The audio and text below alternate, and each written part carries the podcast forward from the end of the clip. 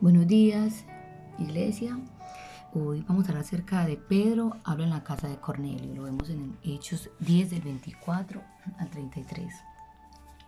Un día después llegaron a Cesarea. Cornelio estaba esperándolos junto con sus familiares y un grupo de sus mejores amigos, a quienes él había invitado. Cuando Pedro estuvo frente a la casa, Cornelio salió a recibirlo y con mucho respeto se arrodilló ante él. Pero le dijo, levántate Cornelio, pues como tú no soy más que un hombre común y corriente. Luego se pusieron a conversar y entraron juntos a la casa. Allí Pedro encontró a toda la gente que se había reunido para recibirlo y les dijo, ustedes deben saber que a nosotros los judíos la ley no nos permite visitar a personas de otra raza ni estar con ellas, pero Dios me ha mostrado que, que yo no debo rechazar a nadie. Por eso he aceptado venir a esta casa, díganme para qué me han hecho venir. Cornelio respondió, hace cuatro días, como a las tres de la tarde, yo estaba aquí en mi casa orando. De pronto se me apareció un hombre con ropa muy brillante y me dijo, Cornelio, ¿has escuchado tus oraciones?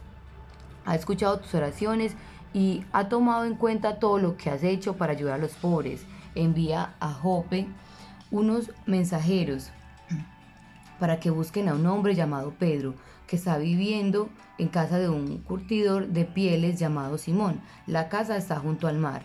Enseguida envía a mis mensajeros y tú has aceptado muy amablemente mi invitación. Todos estamos aquí, listos para oír lo que Dios te ha ordenado que nos digas y estamos seguros de que Él nos está viendo en este momento.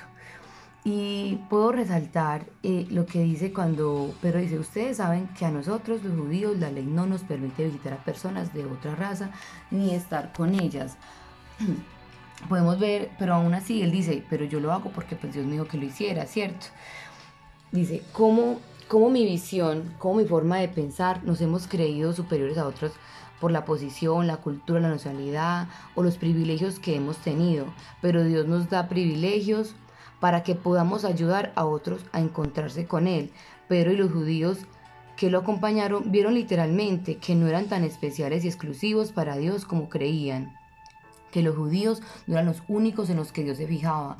Dios borró ese día la barrera cultural histórica que los judíos habían puesto a, los demás, a las demás naciones. ¿Cuántas veces yo he rechazado a otros por sus costumbres diferentes, porque por su nacionalidad, porque son colombianos, venezolanos, estadounidenses, eh, latinos, homosexuales, heterosexuales, por la condición económica, porque mis amigos de pronto no, no están en bueno, en muchas, en muchas circunstancias, ¿cierto? Todos nos hemos comparado con otros, pero no se trata de comparar, se trata de Dios. Deja de, dejemos de pensar en lo que nos separa y es hora de mirar cómo Dios nos une en su presencia. Solo Dios transforma el corazón y limpia lo impuro. Nuestra misión es predicar sin discriminar. Bueno, Cornelio era un hombre no cristiano, pero simpatizante del Evangelio. Él oraba y era generoso, buscando la manera de que Dios se le revelara y le salvara. Cornelio tuvo una visión de los primeros pasos que tenía que dar y así lo hizo.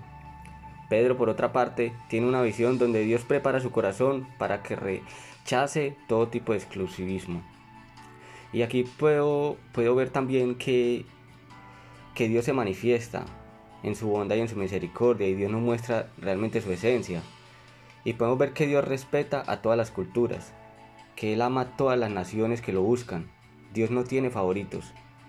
Dios es misericordioso que sana a los oprimidos por el mal tiene poder para dar vida, perdona el pecado de los que creen en Él, derrama su espíritu sobre los que creen y le buscan, rompe las barreras del rechazo, une culturas y pueblos con un solo Espíritu Santo.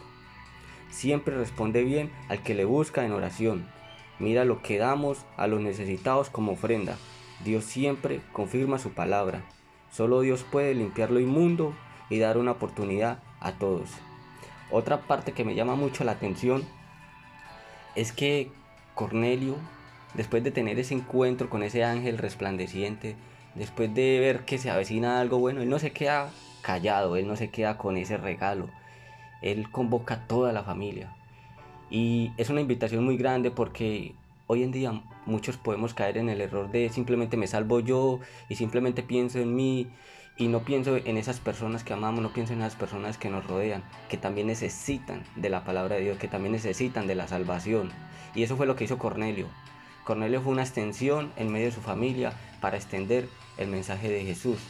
Él sabía que se avecinaba algo poderoso, él lo podía sentir porque si tuvo ese encuentro con ese ángel, él sabía que lo que venía era más grandioso y él decidió compartirlo con su familia.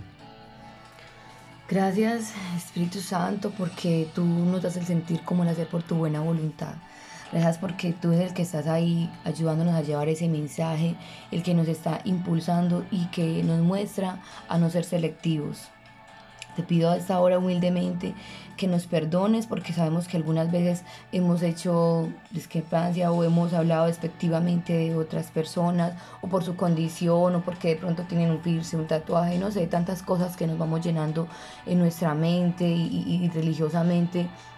Y si tú que, que no haces acción de personas y que le llevas el mensaje a todos, ¿quiénes somos nosotros para hacerlo? Te pido Espíritu Santo de Dios para que nos ayudes a impulsar y para que, eh, así como Pedro, que, que le hablaste a su corazón para llevar ese mensaje, también nos ayudes a nosotros a llevar ese mensaje de salvación en amor, en humildad y poder mostrar todo lo que Jesús hacía también muchas veces por la condición económica o porque como huele el uno, como huele el otro, eh, que pronto no huele bien, porque de pronto, bueno, no, no tiene condiciones para comprarnos una loción o algo y nosotros vamos como discriminando y siendo selectivos.